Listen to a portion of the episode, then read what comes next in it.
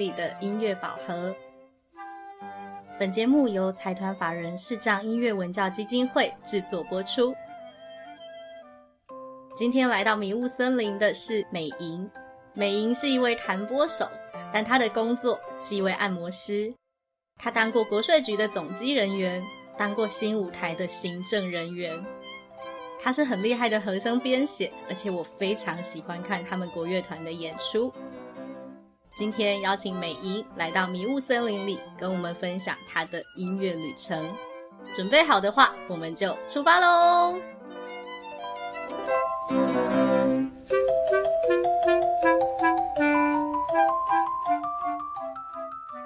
！Hello，欢迎收听迷雾森林里的音乐宝盒，我是易婷。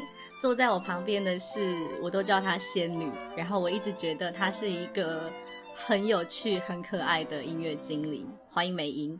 嗨，一婷好。我对美莹最大的好奇就是，你做的工作，至少最近我知道的这几个，好像都跟音乐没什么关系。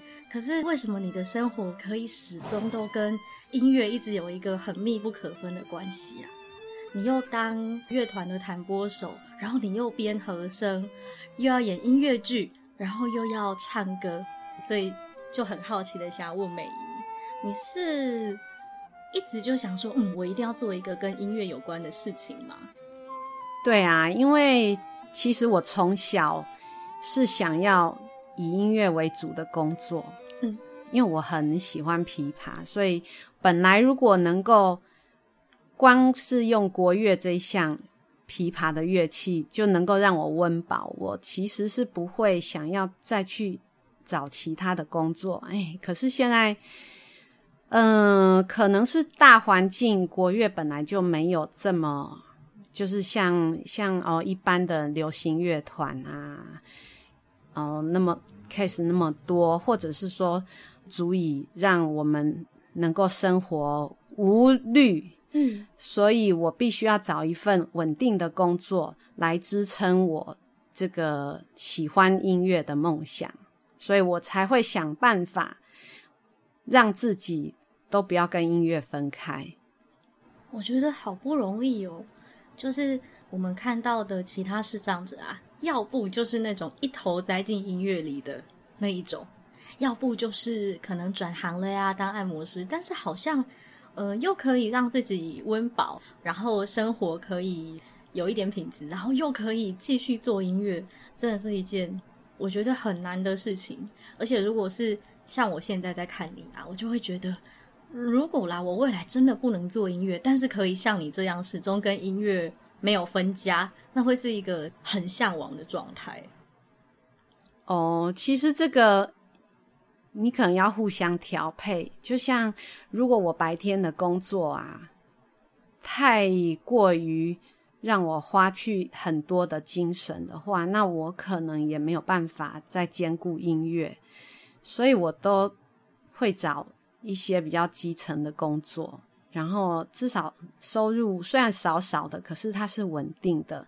那这样的话，晚上我可能就还有心力再去想我音乐上要解决的问题，这样我就可以两者兼顾，然后又可以顾到顾到我的生活 啊！原来是这样，所以找基层工作是你刻意的。就是这样，晚上跟假日都你的哦，对对对，哇塞，真的是一个很特别的配包，就可以两边都顾到。那你是什么时候开始学音乐的？哦，我是小时候大概小五吧，小五的时候是参加国乐社，嗯，哦，因为。在还没参加国乐社之前呢，我就看到学校嗯有一些大同学，因为那时候我们学校的国乐很兴盛。那我觉得琵琶这项乐器是我真的很喜欢。还没有接触国乐的时候，我们可能就会在电视啊、小说上，就是对琵琶会有一些略知哦，很厉害，可能用琵琶当武器。嗯嗯哦之类的，然后我觉得琵琶很美，除了外形很有气质，它的音色也就是很内敛，所以就决定一定要参加国乐社，并且选定这个乐器。哇，那时候你就念启明学校了吗？因为美莹是弱势嘛。嗯，对我小二的时候进去。哦，然后你就进了国乐社，然后开始弹琵琶。嗯。五年级，因为琵琶它有一个身高的限制嘛，琵琶毕竟也蛮重的，然后也蛮大的，所以其实太小可能操作上不是那么方便。嗯，所以我是小五的时候才开始。哦，那一般的琵琶大概多重一个啊？多重一个哦，我没有用。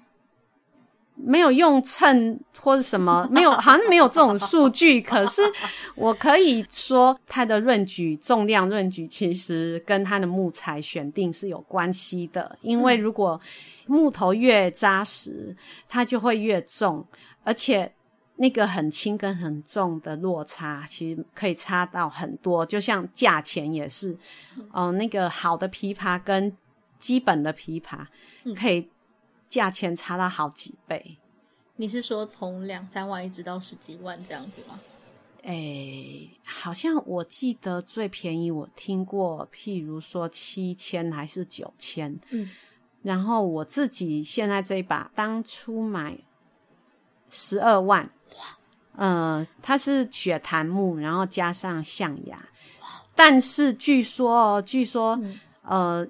因为木头那个原木越来越少，而且嗯，其实乐器的木头它不是一颗好木头你就可以拿来做好乐器，它必须要等待它干，反正从采收到做，可能中间要经过非常多年，它才能够制造乐器。所以现在乐器变得那种木头纯木头乐器，尤其像我们这种比较大块的木头，琵琶算是大木头的。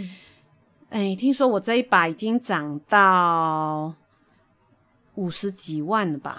对啊，觉得很不可思议，对不对？真的很不可思议耶！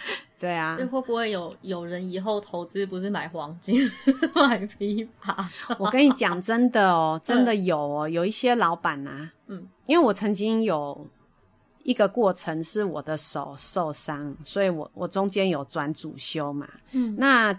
卖我琵琶的那个乐器行，嗯，的老板他知道这一件事，嗯，诶，好像我跟他买到过十几年以后，嗯，他曾经找我，然后他说，诶，你那个琵琶还有没有在弹？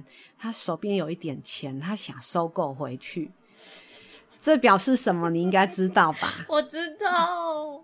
那你学了琵琶之后，你大学是念音乐系？对我念文化，那你国高中就有觉得说哦，我一定要念音乐系吗？我小学就觉得我一定要念音乐系啊，因为我的梦想就是当琵琶演奏家。你也没有觉得我毕业之后去做接艺啊，或者是去什么拿卡西琵琶呀之类的？嗯，我那个年代其实还没有接艺，哎，接艺是后来也是我们的那个创团的团长哈。嗯。有一年，我们校友的乐团组成了一个小组，去参加国际特殊才艺节的甄选。然后那个时候，十四队里面有甄选到六队，嗯，去欧洲巡演。那是等于说，我们就像国手一样啦。不过那个是特殊才艺，就是。都是有残障的，对。然后六队里面，我们古者同心算是其中的一队。然后那时候大概是我高二的时候，我们发现欧洲其实街头艺术很多。后来我文化四年念完，又工作一年，我们那个妙音乐集的创团团长。就是当初也是一起去欧洲的曾怡珍曾老师，好，大家都叫曾老师，好，曾怡珍老师，对，呃，我觉得做接艺的人真的是要感谢他，他是接艺的始祖，嗯，因为当初我们去欧洲的时候，他觉得很震撼，本来我们想象的，呃，这种古典音乐，不管是西乐或国乐啦，不是流行音乐，我们就先。定位它是古典音乐，对，非流行的。当时觉得古典音乐都是要在殿堂才能，对对对，不是随便一个地方哦，随意很随性的就可以演奏。然后当时看到我们看到这样，我们在路上啊，还可以跟音乐家聊天什么的，我不知道这件事情对那个学长他竟然会放在心里耶。后来我是听说在创妙音之前，哈，嗯，他就好像好几次跑去地下道，哦，他是拉胡琴的，跑去地下道，跑去敦化北路的什么什么圆环啊，反正就是他就是这样人坐在那里，然后一个打赏箱摆在那里，然后就开始拉起来。啊，因为那个时候台湾还没有合法，根本没有想到说可以要做这一块。嗯，当然他会像摆地摊的一样，会被警察取缔呀，会被赶呐。嗯嗯，他就是一直这样，可是他都抓不怕哎。他就说我一定要做到。他说为什么？为什么国外可以这样推广音乐？嗯，为什么台湾不行？他就一直做，警察追他就跑，警察追他就跑。他是一个全盲的人，可是他很有毅力。后来我也不知道他到底做的什么样的努力。台湾终于合法开放街头街头艺人，所以是不是街头艺人的？的的人都要感谢他，街头艺人的始祖。对对对，后来大家才会看到现在街头艺人这么普及。对啊，现在真的是在百货公司啊、地下街啊，或者是呃风景区，你可能都会看到一两组。那也慢慢开始越来越多，不只是生长者，很多明眼人也把它当成一个工作的选项。哦，是啊，是啊，因为其实在国外啊，他没有一定是只能让生长者做。嗯，其实我是赞成啦。虽然说，哦，这样子对于生长的做接艺，可能多多少少有一点冲击，就像开放明眼人做按摩一样的意思。但是我觉得，反正这个市场机制就是各凭本事嘛，有能力的就会突出，有能力的收入就会比较好啊。我觉得，嗯，就公平竞争也无所谓啦，反正。音乐的表现那么多种，不一定只要做这一件事嘛，才可以有很多种不一样的样貌。对对对，哦，所以那时候没有介意这选项，想要继续琵琶就要念音乐系。对，然后你就去了。我其实就是想要好好的钻研，然后我其实是想走。演奏家路线啊，对啊，刚刚聊了一大块接意，对对对，我们现在又绕回来。对我想要，我想要走演奏家的路线，然后所以我就是很很认真、很认真的学习，然后也考上音乐系这样。嗯，然后当时的主修是琵琶，对，那副修复修是钢琴，因为那个是当时音乐系的规定。哦，无听算的是啊。第二，原来是这样啊，那后来嘞？梅英的手受伤是大学吗？我其实是高中，应该说我高一的暑假，我那时候练着练哦，我练最勤的就是那个暑假，我还记得我们高三五月要甄试嘛，嗯，我高一的时候就把我高三要考的曲子选好了，然后我就一直练，一直练，一直练，哦，真的真的是练的，套一句我爸说的话，嗯。哦，吴美莹已经真的听得出来有大师的样子了哦！哇塞，对，他是这样讲。我们我们知道我们没有那么厉害啦，可是真的是，就我自己觉得那个时候算是我琵琶的高峰吧。然后我还记得有一天还是很神奇，就是台风过后的有一天早上，用我的手指头不知道为什么。我的第四右手的第四指，嗯，哎，轮指的时候会痛，而且很痛，嗯，啊，停下来就没事，一轮就痛。我以为说，就像我在练快手一样，哎，撑一撑就过去了。嗯，可是随着时间一天一天的过去，虽然我手痛只有两天，可是自从手不痛以后呢，就是我每轮。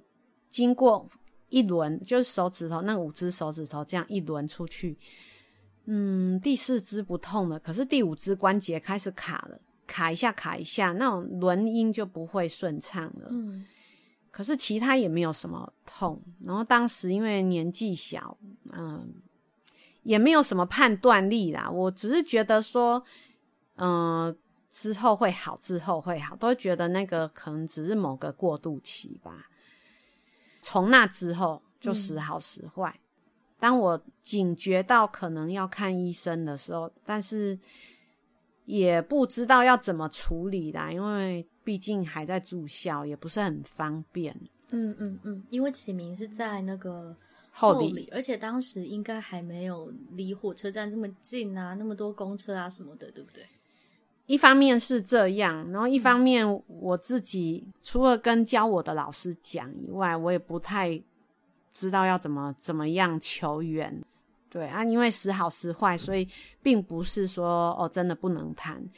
可是看医生，我发现，哎，就不知道要怎么跟医生形容。我觉得台湾可能就是缺少这种这种医院。听说就是外国哈，有专门帮音乐家。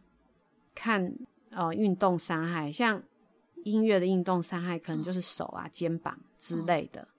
那我们台湾，至少我当时或者是我现在，其实还不知道有没有专门这样的一科，因为像我的功能看起来都很正常，所以医生也。也不知道怎么看呐，对对对，可是我就说我这样手就会卡，我这样手就会怎么样怎么样。但是他又不是音乐专业，他然后他就只会捏这里会不会痛，那里会不会痛？我说不会不会都不会痛，但就会卡。那会卡会卡，嗯，随着时间的推进，我也到高三，我也考上了，嗯嗯，好考上了，嗯。但是那种时坏的时候，就也是越来越严重。然后可能山上天气也不好，然后主修的负担其实比我们以前在启明学校想象的还要重。因为以前大家都社团，那音乐课班就是大家都是专业的嘛，所以有一些功课的压力。好，所以我后来。真的也没办法了，我大二就转主修变成柳琴，因为柳琴用拨片弹，不需要经过那个什么第几只手指头这件事情。那对我来讲，虽然说哦我们有弹拨的基础，所以其实弹柳琴也不会有太大问题，但是我其实还是要适应，因为整个。就是整个乐器的大小，还有抱在身上的感觉，还有演奏的方法，就是差异很大。只是当然，我会比初学的人好得多。嗯，所以我花了一段时间。嗯，我觉得比较大是心理的调试啦，因为我真的就是很喜欢琵琶，对。然后我觉得什么乐器都比不上琵琶。虽然我也不会不喜欢，也不会讨厌，但是就是就是感觉我整个热情都没有了。我只是想办法要让这三年赶快有一个东西可以毕业。那我觉得这一点我是做得到的，我是有能力的，但是并不一定是如我所愿的。嗯，其实真的是很大的冲击，在我的手可能没有办法负担我最爱的那个乐器的时候。对啊，我还是要换另一个，真的那种感觉，练到能毕业，那种感觉哈，跟哦，譬如说你现在学钢琴学的很好，学的很好，然后你再换，你再多学一个乐器，完全不一样的乐器，嗯，那种感觉心里是不一样的哦，因为你如果。多学了一样不一样的乐器，可是你知道，你还是有办法驾驭你喜欢的东西。嗯，那我是因为没有办法，才被迫要换另外一样乐器。嗯，那个心态、那个心境真的是完全不一样。好难哦。对呀，让我想到我从大转系 转系的时候，就是你眼看着就是隔壁栋楼，但是就是这个戏你就是没办法，明明就是天天看着他。但是你就是要走进隔壁的那一栋，对对对，念一个你不那么喜欢的，真的是那种感觉。因为我就是可以还在听着我的其他琵琶的同伙，大家旁边对那么近，但是就我我现在就没办法，对，甚至于譬如说，哦，你可能还没有那么近，我们还在同一个班级，同一个合奏课，可能一样也坐旁边，可是我就是友情抱的乐器跟他不一样。嗯，对，那个我那个心理的调试哦，真的是很漫长哎，一直到我毕业，我还在卡关呢。嗯嗯，我毕业了以后呢，因为没有没有那个课业的压力。对啊，我还是有在弹一点琵琶，反正不管我用什么方式，终于没有人规定。对对对对对，哦，对对对，反正我就是弹，但是我自己知道，我自己知道，我现在可以选择用这样的方式谈，终究它还会继续恶化，可能有一天说不定，嗯，我连四指轮都没有办法很顺了，嗯嗯，因为其实我近几年就真的有感觉。又跟那个时候还是有差别的，所以嗯，所以不是只是就是少一只就永远只是不不是不是这样而已，因为其实手指头的影响，它只是你做那件事情用手指头，所以它在那里显现给你看。嗯，但其实你知道手的经络啊，它是可能可能会延伸到手臂啊、肩膀啊，所以后来手臂、肩膀也会跟着紧。其实应该是说，也许以前就是手臂或肩膀也是有状况，那只是说对，只是说因为我弹琴的时候手臂肩膀它只是间接的嘛，嗯，所以感觉比较明显的是手指头，它显现出来的是手指头，嗯，所以后来就是也弹中阮，嗯，好，因为柳琴的合奏曲如果以小编制的乐团，就是我们后来出社会，我们大家组的乐团，编制没有那么大，所以柳琴就没有那么多用途。那我就是弹中阮，就是因为琵琶有时候如果那个谱比较快，嗯，我可能也会没办法，很考验手指。其实我那时候，我后来是觉得反而是。手臂跟肩膀会紧起来，会越来越紧。就是我如果一弹快，它就会紧。嗯，所以其实手臂跟肩膀比手指头的感觉还明显。嗯，啊，但是它就是会互相影响。嗯，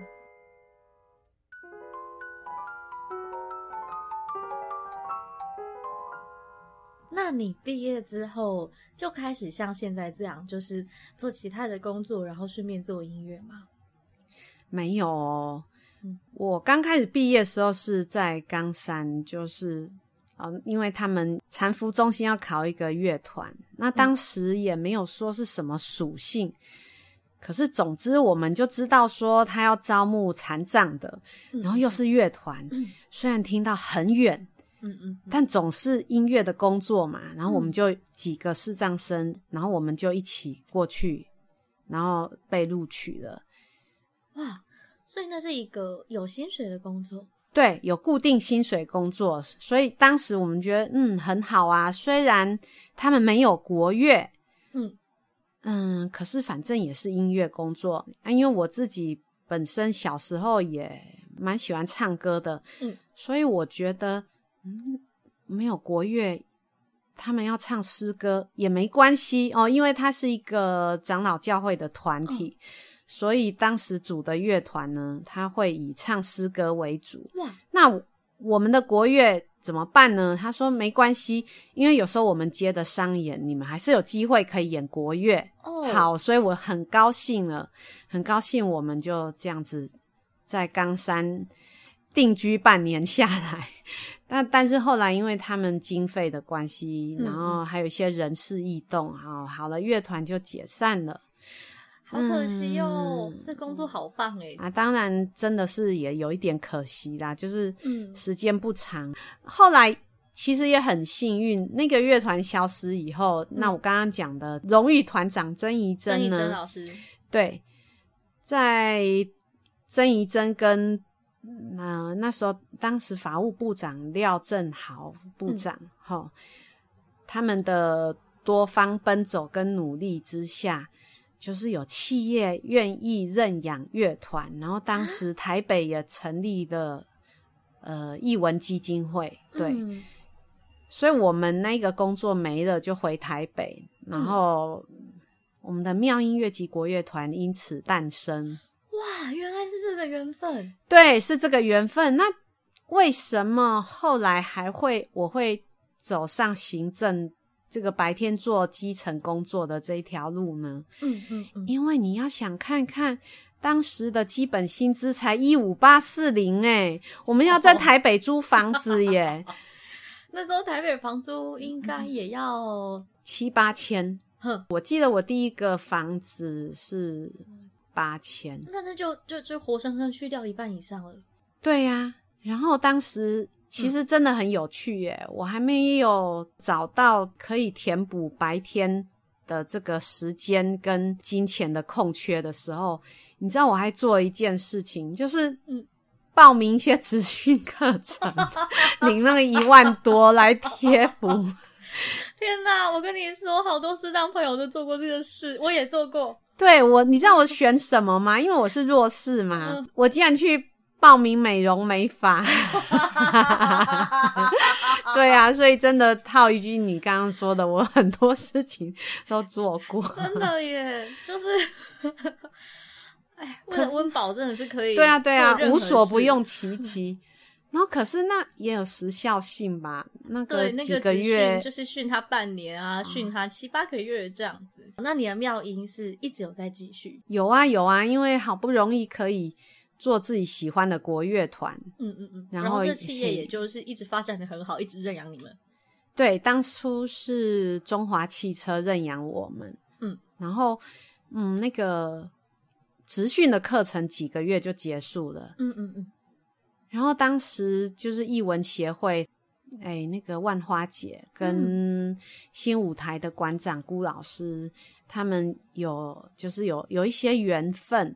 哦，所以他们一直有保持着联系。嗯，那当时新舞台他也要找一个柜台人员，他想要给就是视障，好，然后我就去应征了。殊不知就这样一做做了十几年。哇塞！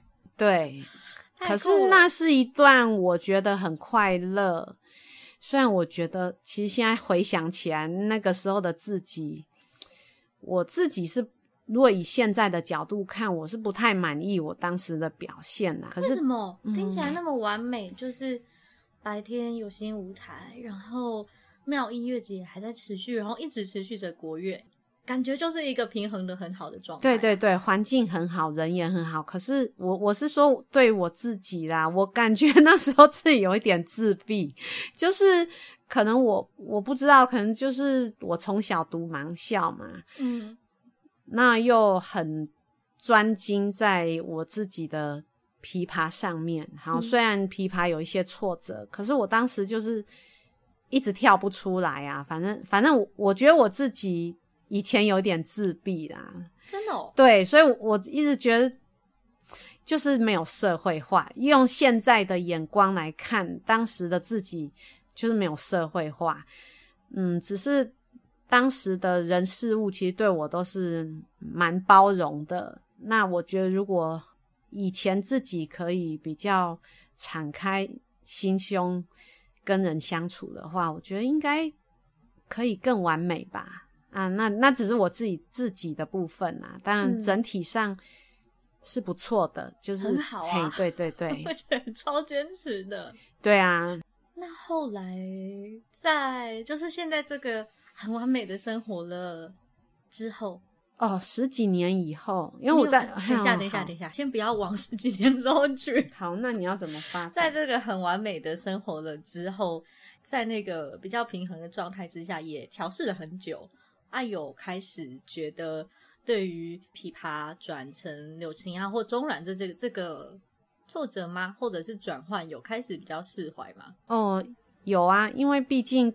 从大二到那个时候也好几年了嘛，嗯嗯嗯，所以也可以适应了啦，就是心里也有调试了，只是还是还是最爱就是琵琶这样子，嗯，旧爱总是最美，对，什么都是这样，对，好，终于可以十几年之后了，那十几年之后，呃，十几年之后。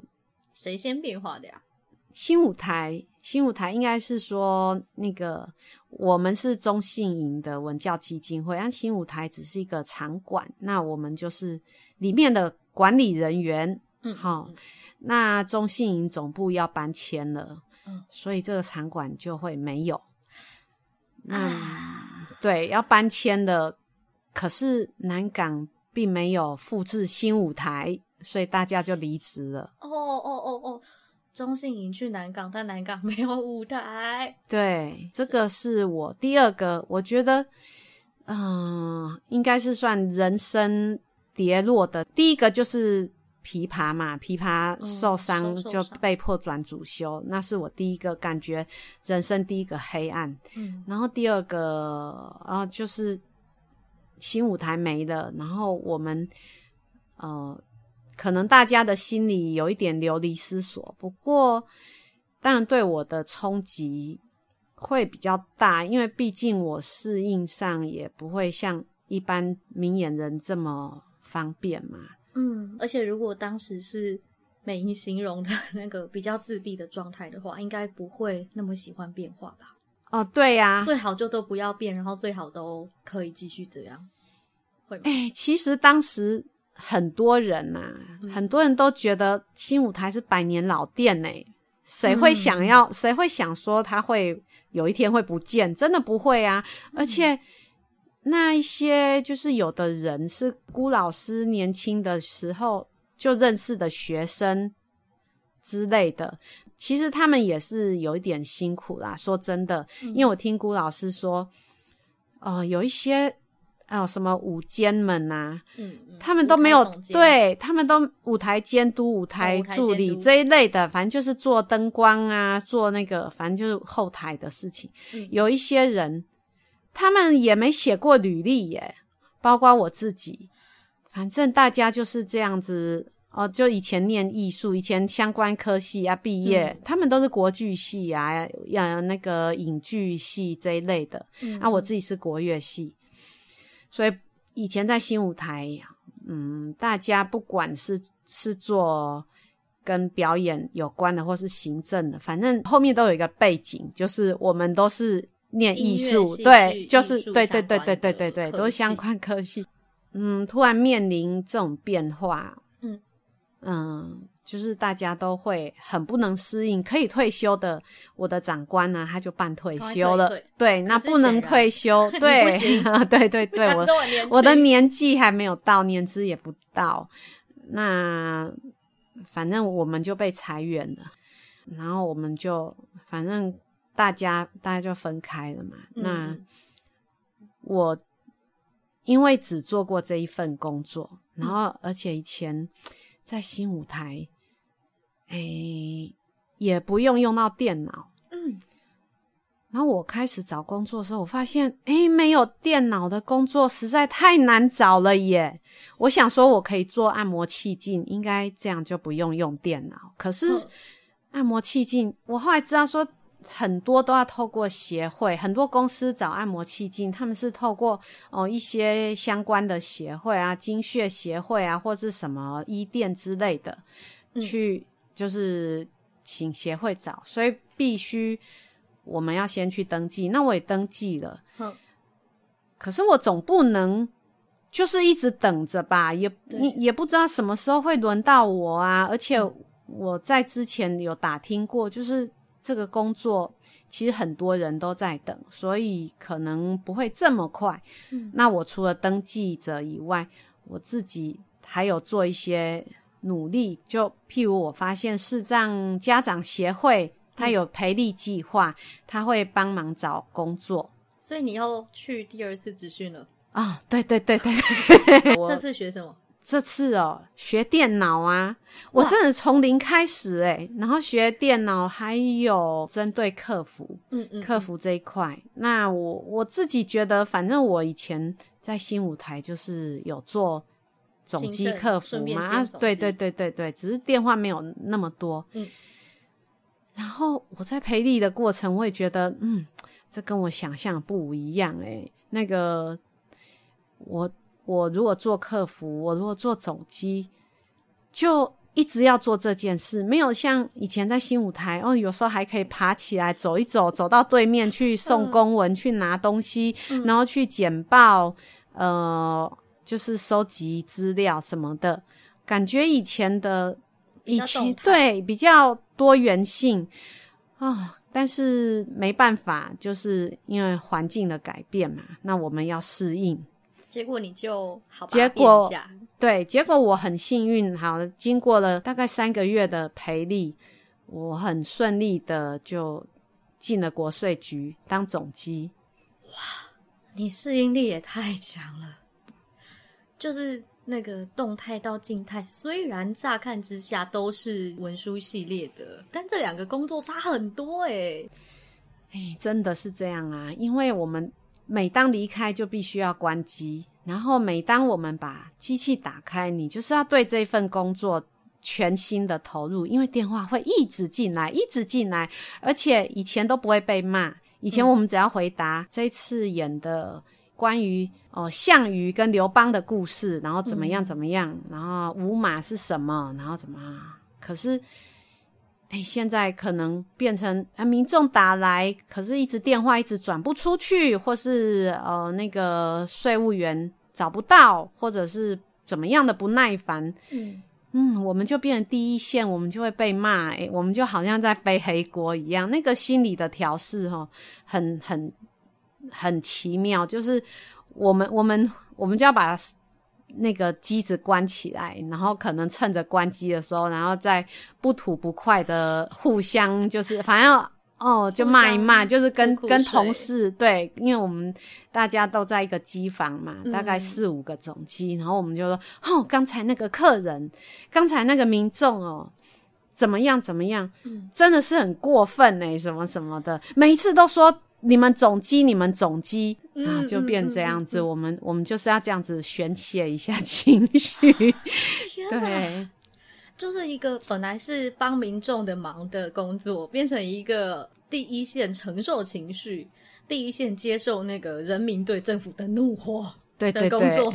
对，真的是啊，一样克服两样情。是。那现在呢？啊，后来。终于一个机缘下，太好了！我终于可以就是做我原先很想的气劲按摩的气劲工作。不过这也是要一个适应啊，又又是一个适应的开始。为什么会太好了？按摩不是会手痛吗？但是弹乐器又是一个对手那么需要的，嗯，因为。按摩气劲，它的吸引人的地方就是你有好多的时间，你有好多的时间可以做其他充实自己的工作。嗯，因为一个礼拜只要一天或两天的半天。对对对，那当然你要克服的就是很密集的客人，一个一个一个，就是就是你员工。对，所以所以我们要想的是怎么样保住这个。按摩的气劲就是不会被人家换掉，然后还有怎么样可以让自己长长久久的一直做这份工作，我们就可能要跟呃专门在做按摩的一些前辈们取经，怎么样可以省一点力？哦，其实我后来发现，我发现如果按照前辈们教的，嗯，有一些可能是。离心力呀，杠杆原理呀，用身体呀的辅助，我们的手就真的可以省蛮多力的。然后我慢慢的习惯了，当然说说起来很快，但是其实这个我一直到现在都还在努力。嗯，不过我觉得已经有渐入佳境了，我现在已经很适应这样子的生活。好不容易哦，因为我是一个按摩初学者。所以对我来说啊，什么离心力、杠杆原理，就是一个呃呃，听起来每一个字都听得懂，做起来就不那么懂的事情。然后我真的真的真的很佩服美仪，因为大家在 podcast 的那一端没有看到她，她其实非常瘦一只。然后呃，我我是一个比较胖的胖子，然后我真的觉得哇。这么小一只，其实没有体重优势，没有办法把整个人的力量灌下去，但是还可以做按摩做的那么享受，而且渐入佳境，真的很不容易，很不容易。哦，因为按摩这个东西，其实一它是一个很亲密的工作，所以技术当然是当然是首要啦。可是它也不是绝对，因为还有跟人的互动。这个也很重要。对呀，你讲到一个重点，就是按摩是一个很亲密的工作，因为都在帮人舒缓一点什么，然后有时候那个心情的舒缓，好像也觉得哎，身体上好了一点。是啊，是啊，所以我现在跟有一些同事，我我都跟他们有的人几乎成了朋友。哇，好棒哦！我发现美莹从呃小时候啊到现在，真的那个很像走在迷雾森林里面，真的有够迷雾。一段时间就要来一个转折，一段时间又要来一个改变，然后一段时间又要来一个适应，而且只有最近这个按摩是你选的，嗯，但是。你又都适应的超好，至少在呃，我们没有聊这集之前，我真的不知道你有经历过从琵琶换成流行啊、中软这些，真的是很大很大很大的那个转折的细节跟过程。那嗯，我很好奇呀，在这个迷雾森林里也走了很久了，到现在，你有找到那个你最想要的宝盒，或者是那个你最。梦想中的状态吗？嗯，我其实认为我很早就找到了。我其实很早就看见我的宝盒，真的只是说，应该是说，我要怎么样开启它，让它绽放出里面大家不知道或是会让人很惊艳的光芒。这个就是我到现在还在。摸索的，那我希望是，呃，希望在我五十岁之前，虽然我现在其实，嗯，对于我的两份工作的搭配，我其实也算是满意。不过，我觉得一定可以有办法把这个宝盒打开，擦亮它，可以让它绽放出夺目的光芒。这个宝盒是音乐吗？哎，对，就是一个。音乐盒，我想象它是，它是一个森林里面的，好像神仙放的一个神仙的安排，他放了一个音乐盒，打开会发光那种。对对对，然后已经看，已经很早就拿到它了。我很早就看到它在那里了。什么时候？五年级？哎，我觉得应该算是国中吧。嗯嗯嗯，就是弹了一段时间，你就看到它一直在那儿。对，我就一直往着那个方向前进，嗯，所以我离他越来越近，嗯，只是对，只是中间会有一些，可能会有一些荆棘呀，会有一些什么崎岖的道路，让我没有办法。我已经看到他了，可是我没有办法这么顺利的就可以去触碰到他，去打开他。我希望我五十岁的时候可以。真的让我感受到，我终于把它打开了。嗯，已经拿到了，打开的那一刻，已经就在咫尺了。就你就在你手上，但是钥匙在哪？对不对？对对对，在你手上，但是就是还没有看到那个光。啊，我要我我可能要再想看用什么方法可以把它打开。嗯，但我现在看起来已经觉得真的是很闪亮，然后。很勇往直前，而且那个梦一直在你前面诶，都没有放弃过的状态耶。我一直一直一直很佩服美英，很期待在几个月或者是不久的之后，就会再听到美英的声音来告诉我们说，我已经打开了迷雾森林里的这个宝盒了。那在今天的最后最后最后，虽然音乐盒还没有打开，但是还是要听一首歌。美英想跟大家分享什么？嗯，我虽然我有唱歌哦，有国乐，可是我想国乐可能还是我最最喜欢的，所以我就来给大家听一下我的演出的其中一场音乐会的其中的曲目。要跟大家分享的是，我听完之后。自己觉得超震撼的是妙音乐集国乐团演奏会的其中一首弹拨的组曲嘛？嗯，对，驼铃响叮当，驼铃响叮当，我们在乐声中跟大家说再见喽。